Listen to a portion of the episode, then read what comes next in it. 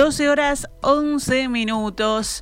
Es la hora de dar comienzo a una nueva edición de Noticias al Mediodía en el aire de Radio Mundo en este martes, martes 13 de abril del año 2021 en el que recibo a mi compañero Agustín Dorce. ¿Cómo estás, Agus? Muy buen mediodía, Gaby. Un saludo para todos. Muy buen martes. Muy bien, vamos ahora con la actualización de la información. Quedó conformada hoy la Comisión Especial de Seguimiento del COVID-19, que fue aprobada la semana pasada por el Senado luego de una iniciativa presentada por legisladores del Frente Amplio. Hoy a la mañana se aprobaron los nombres propuestos por cada bancada para integrar la misma. En total, hay siete senadores oficialistas y cinco de la oposición. Por el lado del Frente Amplio fueron designados Danilo Astori, Oscar Andrade, Mario Vergara, Daniel Olesker y Alejandro Sánchez. Por la coalición multicolor, en tanto, están Jorge Gandini, Carlos Camí, Gustavo Penades y Amin Nifuri por el Partido Nacional, Germán Coutinho y Carmen Sanguinetti por el Partido Colorado y Guido Manini Ríos en Cabildo Abierto. Y justamente el ministro de Salud Pública, Daniel Salinas, comparecerá hoy a las 15 horas ante las comisiones especial de seguimiento de la emergencia sanitaria de la que estábamos hablando recién y la Comisión de Salud del Senado tras una convocatoria del Frente Amplio. El jerarca será consultado sobre la situación crítica del país debido a la emergencia sanitaria por coronavirus. Y si vamos a las cifras, bueno, ¿cuál es la situación actual del país? 71 personas murieron ayer con diagnóstico de SARS-CoV-2, la cifra más alta de la emergencia sanitaria. Tenían entre 47 y 100 años de edad. En lo que va de abril murieron 488 personas con coronavirus, en todo marzo habían sido 366 y en todo el año 2020 181. Esta pandemia registró un total de 1.543 decesos en Uruguay. El monitor oficial diario reportó anoche 2.564 casos nuevos de coronavirus, detectados en 11.720 análisis. La tasa de positividad fue de un 21,87%.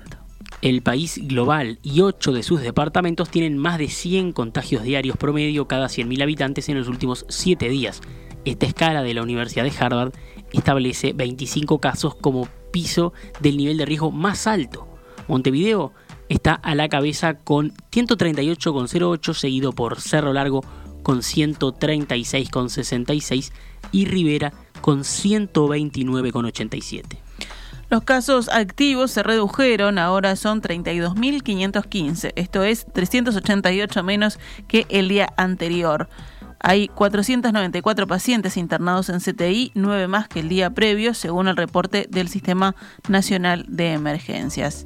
La Sociedad Uruguaya de Medicina Intensiva, SUMI, registra 501 pacientes COVID en CTI. De todas las camas de ese tipo ocupadas en el país, ahora subió a 53,4% la proporción de las que corresponden a pacientes COVID. El día previo era 52,5%.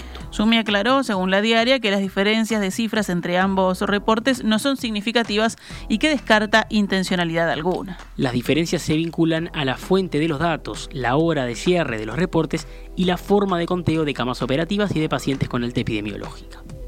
Todos los integrantes del Grupo Asesor Científico Honorario, el GACH, analizaron la nueva situación de la pandemia en una reunión virtual de más de dos horas. Según el diario El País, el tema que se robó la mayor atención fue la exposición del intensivista Arturo Briva, quien analizó la sobrecarga de los CTI debido al aumento de pacientes internados. Dos participantes del encuentro coincidieron en que es preocupante la situación allí planteada. También alguien que participó de la reunión indicó al mismo medio que los integrantes del GACH coincidieron en que deben seguir asesorando en sus respectivos temas al Poder Ejecutivo. El planteo es seguir aportando todo lo que se pueda, dijo la fuente citada. Se espera que en las próximas horas los coordinadores del GACH divulguen contenido del encuentro y sus conclusiones. Si nos vamos al panorama de la vacunación, según la última actualización de los datos del Ministerio de Salud Pública, actualmente hay un total de 885.771 personas ya vacunadas con la primera dosis contra COVID-19 y 207.782 con la segunda dosis. Hoy ya se inocularon 14.540 personas de las 49.267 que estaban agendadas para darse la primera inyección y de las 6.947 que se iban a dar la segunda. Yamandú Orsi, intendente de Canelones, dijo en conferencia de prensa que en el plan de vacunación se perjudicó notoriamente a los canarios. Hoy somos un departamento de alrededor de 550.000 habitantes. Se llevan vacunados, de acuerdo al último informe, el 12,4%, unos 70.000, quizás más. Pocos vacunados, siguen las muertes. Y por si fuera poco, hoy nos enteramos que el próximo sábado se termina la llegada de vacunas de Sinovac hasta el mes de mayo. Pusimos a disposición cuatro equipos completos de vacunadores, solamente están utilizando uno. Muchos profesionales se han puesto a disposición y están esperando, afirmó Orsi y resaltó que una cosa está clara, no alcanzan las vacunas. Según el intendente canario, el plan de vacunación tuvo algún componente que les hizo perder pie en su departamento. Si nos venimos a la capital, Carolina Cose, intendente de Montevideo, propuso la instalación de una mesa nacional de diálogo para consensuar medidas que permitan enfrentar con éxito la pandemia de COVID-19. COSE puso a plena disposición todo lo que pueda aportar el gobierno montevideano según el diario La República y afirmó, hay que mirar para adelante y buscar soluciones entre todos, por eso se precisa un acuerdo nacional. 12 horas 18 minutos, vamos con otros temas del panorama nacional. Esta mañana, en la entrevista central de En Perspectiva, el senador frente amplista Óscar Andrade se refirió a la salida de Rafael Michelini como secretario general del Frente Amplio y dijo que realizó declaraciones desgraciadas en un contexto de extraordinaria sensibilidad. Las expresiones de Michelini, según Andrade, avalan el discurso absurdo del gobierno de que al militante social le encanta enfermarse, enfermar a su familia y morir para que el gobierno le vaya mal. Es un discurso medio peligroso porque establece la lógica de que eh, mañana a cualquier persona le fallece un familiar por COVID y compra este discurso irresponsable de la derecha de que eh, el, COVID es hijo de las acciones de los frente amplistas y capaz que mañana va y le pega un fierrazo a uno. Creo que las declaraciones de Rafael fueron muy eh, desgraciadas en ese sentido, que terminaban abonando en un planteo que es absurdo. El senador del Partido Comunista también criticó al presidente Luis Lacalle Pou, quien el pasado miércoles había dicho en entrevista con el diario La Nación que se le hacía difícil dialogar con el Frente Amplio porque no sabe qué es y quién es el Frente Amplio. Fíjate que nos dice eso eh, el presidente de la República, parado arriba de una coalición, ¿no? Que en realidad para encontrar componentes de sintonía, de articulación, de tirada estratégica, está bastante, bastante complicado. O sea, eh, eh, ¿qué es lo que articula la coalición que nos gobierna hoy? Poco más que ser antifrente amplista, después poca cosa más, ¿no? Mm. Salvo que vos me digas que encontrás muchas similitudes entre los planteos del Partido Independiente y de Cabildo Abierto. O sea, en realidad me parece que el problema del presidente ahí es otro. El presidente está haciendo rehén de su relato. Hizo un relato político para enfrentar posiciones en la pandemia, desde el punto de vista del ángulo partidario, y se lo terminó creciendo y ahora está rehén de ese relato. Por otro lado, Andrade admitió que ve pocas posibilidades de que se extienda el plazo para la entrega de firmas en contra de la ley de urgente consideración, solicitud que había realizado la Comisión Pro Referéndum contra la LUC la semana pasada. El senador atribuyó este panorama a que el gobierno, en una actitud muy vergonzante, dijo, se niega a debatir sobre la LUC, incluso sabiendo que la mayoría de los uruguayos desconocen sus contenidos. Tenemos una situación que es, que es un poco angustiante. La, la inmensa mayoría de los uruguayos no está en contra de la LUC ni está a favor de la LUC. La inmensa mayoría de los uruguayos desconoce la ley de urgente consideración, pero la desconoce. entonces, eh, eh, eso te genera una enorme complejidad, que, estás, o sea, vos consultás a un vecino y le decís, usted sabe que la ley de urgente consideración le, genera la posibilidad a un funcionario de ocultar información, cualquier información, aún referida a violaciones de derechos humanos, a la justicia, y eso antes no se podía y la gente no sabe. Una cosa tan elemental como esta, que, además es muy difícil de defender o que promueve medidas que en opinión de, unánime de los expertos facilitan el lavado de activos y que ahora el Banco Central está constatando con mucha preocupación cómo las denuncias sobre el lavado se aplicaron. No sabe. En esa línea, recordemos que el directorio del Partido Nacional decidió ayer rechazar el pedido de extensión de plazo de entregas de firmas que presentó la semana pasada la Comisión Pro Referéndum contra la ley de urgente consideración. El plazo constitucional de un año luego de aprobada la ley vence el 9 de julio y la comisión pidió más tiempo en atención a que la pandemia de coronavirus se agravó, lo que impide desarrollar con normalidad la recolección de firmas. Los promotores del referéndum citan el antecedente de las elecciones departamentales que fueron postergadas en su momento por igual motivo. El Partido Colorado ya había expresado que no apoyaría la extensión y ahora también el directorio blanco se niega con el argumento de que modificar el plazo sería claramente inconstitucional. La resolución del Partido Nacional señala, la Constitución define el plazo de un año desde su promulgación para ese fin y cualquier ley que pretendiera modificar dicho plazo sería claramente inconstitucional. Por otro lado, también manifiesta que el relacionamiento institucional franco entre partidos políticos e instituciones sociales es hoy más que nunca necesario, por lo que, en ese sentido, el directorio mantiene sus puertas abiertas y su disposición al diálogo y al intercambio. La ministra de Economía, Azucena Arbeleche, y el titular de Industria, Omar Paganini, convocaron a una conferencia de prensa ayer en la que anunciaron que no habrá cambios por ahora en la tarifa de los combustibles, pese a que el petróleo se encareció 30,8% entre diciembre y marzo y además aumentó 4,4% el tipo de cambio. Entendemos que el país está atravesando momentos extraordinarios que requieren de respuestas de parte del gobierno también extraordinarias. Esto es un apoyo que el gobierno le da a todo el sector productivo, básicamente a las empresas más pequeñas, para que puedan pasar esta situación de pandemia y un apoyo que se le da a la ciudadanía en general.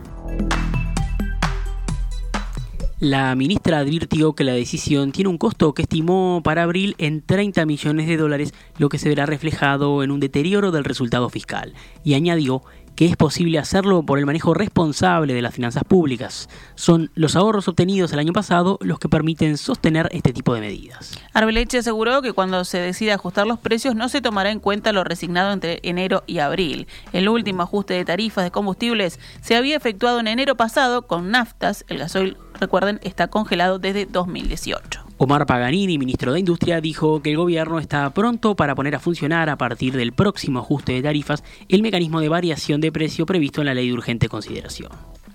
Esta mañana, en diálogo con En Perspectiva, el ingeniero Alejandro Stipanisic, presidente de ANCAP, se refirió al impacto de esta medida en la empresa y aclaró que se llegó a un acuerdo con el Poder Ejecutivo por un bien común. ANCAP tiene una espalda muy ancha y tiene una espalda del gobierno atrás. Estamos lejos de estar en una situación dramática, dijo Stepanisic. La gestación de esta decisión de ayer, que lleva algunas semanas de, estudio, tiene en cuenta todo el panorama, no solo el panorama de la, de la empresa, sino que eh, considera la situación crítica de la economía y cuál es el esfuerzo que tiene que, que poner cada actor dentro de la medida de lo posible. Si uno se centraliza solamente en, los números de ANCAP, si fue una, una, empresa independiente del Estado y totalmente ajena a la situación, eh, ayer los combustibles podrían haber aumentado perfectamente en torno del 17-18%. No obstante, el presidente de ANCAP expresó que la situación de extenderse en el tiempo se volverá insostenible. Pero en los próximos meses la caja ANCAP puede enfrentar las obligaciones. Pero si la situación sigue incambiada, vamos a tener que pedir prestado plata. Y ahí es donde empiezan las ayudas del, Ministerio de Economía. Hay una serie de medidas que están en curso con el Ministerio de Economía que son de, neto corte de administración, de buen administrador. Eh, ANCAP para endeudarse tiene que pedir permiso al Poder Ejecutivo. ¿Sí? Y como ahora el ajuste va a ser todos los meses, si bien en febrero no hubo ajuste y en marzo no hubo ajuste, en abril ahora no hay ajuste, pero por las circunstancias que estábamos hablando, por el gran esfuerzo que tiene que hacer el Estado para apoyar a la economía nacional. Cerramos el panorama nacional con otras noticias. El incendio de una vivienda en Carrasco Norte dejó pérdidas totales. Según informa Montevideo Portal, el siniestro ocurrió en una vivienda ubicada en la zona de Carrasco Norte. Desde la dirección de bomberos dijeron a ese medio que al parecer un cortocircuito habría provocado el fuego que en pocos minutos incendió toda la casa. Si bien personal de bomberos controló el fuego, ya era demasiado tarde como para recuperar lo que había dentro, indicó por su parte un vecino al mismo medio. Las pérdidas fueron totales. Afortunadamente no hubo personas lesionadas. La mujer de 77 años que vive allí no estaba en la casa. Esta mujer tiene Alzheimer y consiguió un lugar transitorio para vivir, pero los vecinos intentarán levantar nuevamente la casa. Para eso solicitan colaboración a través de un teléfono que es el 097 264 031. Repasamos a cuánto cotiza el dólar a esta hora en pizarra del Banco República, 43 pesos con 10 para la compra y 45 pesos con 50 para la venta.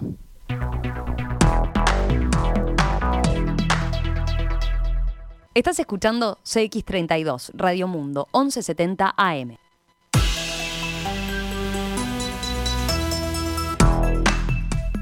12 horas 28 minutos. Continuamos en Noticias al Mediodía.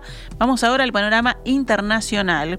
Francia suspenderá hasta nuevo aviso todos sus vuelos con Brasil debido a las inquietudes generadas por la variante brasileña de COVID-19, según anunció hoy el primer ministro Jean Castex.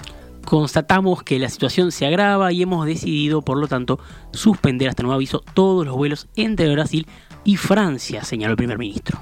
La situación sanitaria en Brasil no cesa de agravarse desde febrero debido a la aparición de una variante del virus que se originó en el gigante sudamericano conocida como P1, considerada más contagiosa y más peligrosa. Aunque en Francia la variante brasileña sigue siendo minoritaria, los profesionales de salud alertan desde hace unos días de la propagación de esta cepa y la oposición exigía que el gobierno interrumpiera los vuelos con el país sudamericano, medida que se terminó llevando adelante. La interrupción del uso de la vacuna de Johnson Johnson contra el COVID-19 no tendrá un impacto significativo en el plan de inmunización de Estados Unidos, afirmó hoy la Casa Blanca. Este anuncio no va a tener un impacto significativo en el plan de vacunación, ya que la vacuna de Johnson Johnson representa menos de un 5% de las inoculaciones en Estados Unidos hasta ahora, según indicó en un comunicado el coordinador del gobierno para la pandemia. Recordemos, el laboratorio Johnson Johnson anunció hoy, más temprano, que retrasará la entrega de su vacuna contra el COVID-19 en Europa después de que los reguladores sanitarios de Estados Unidos recomendaran suspender su uso por precaución mientras investigan si produce coágulos de sangre.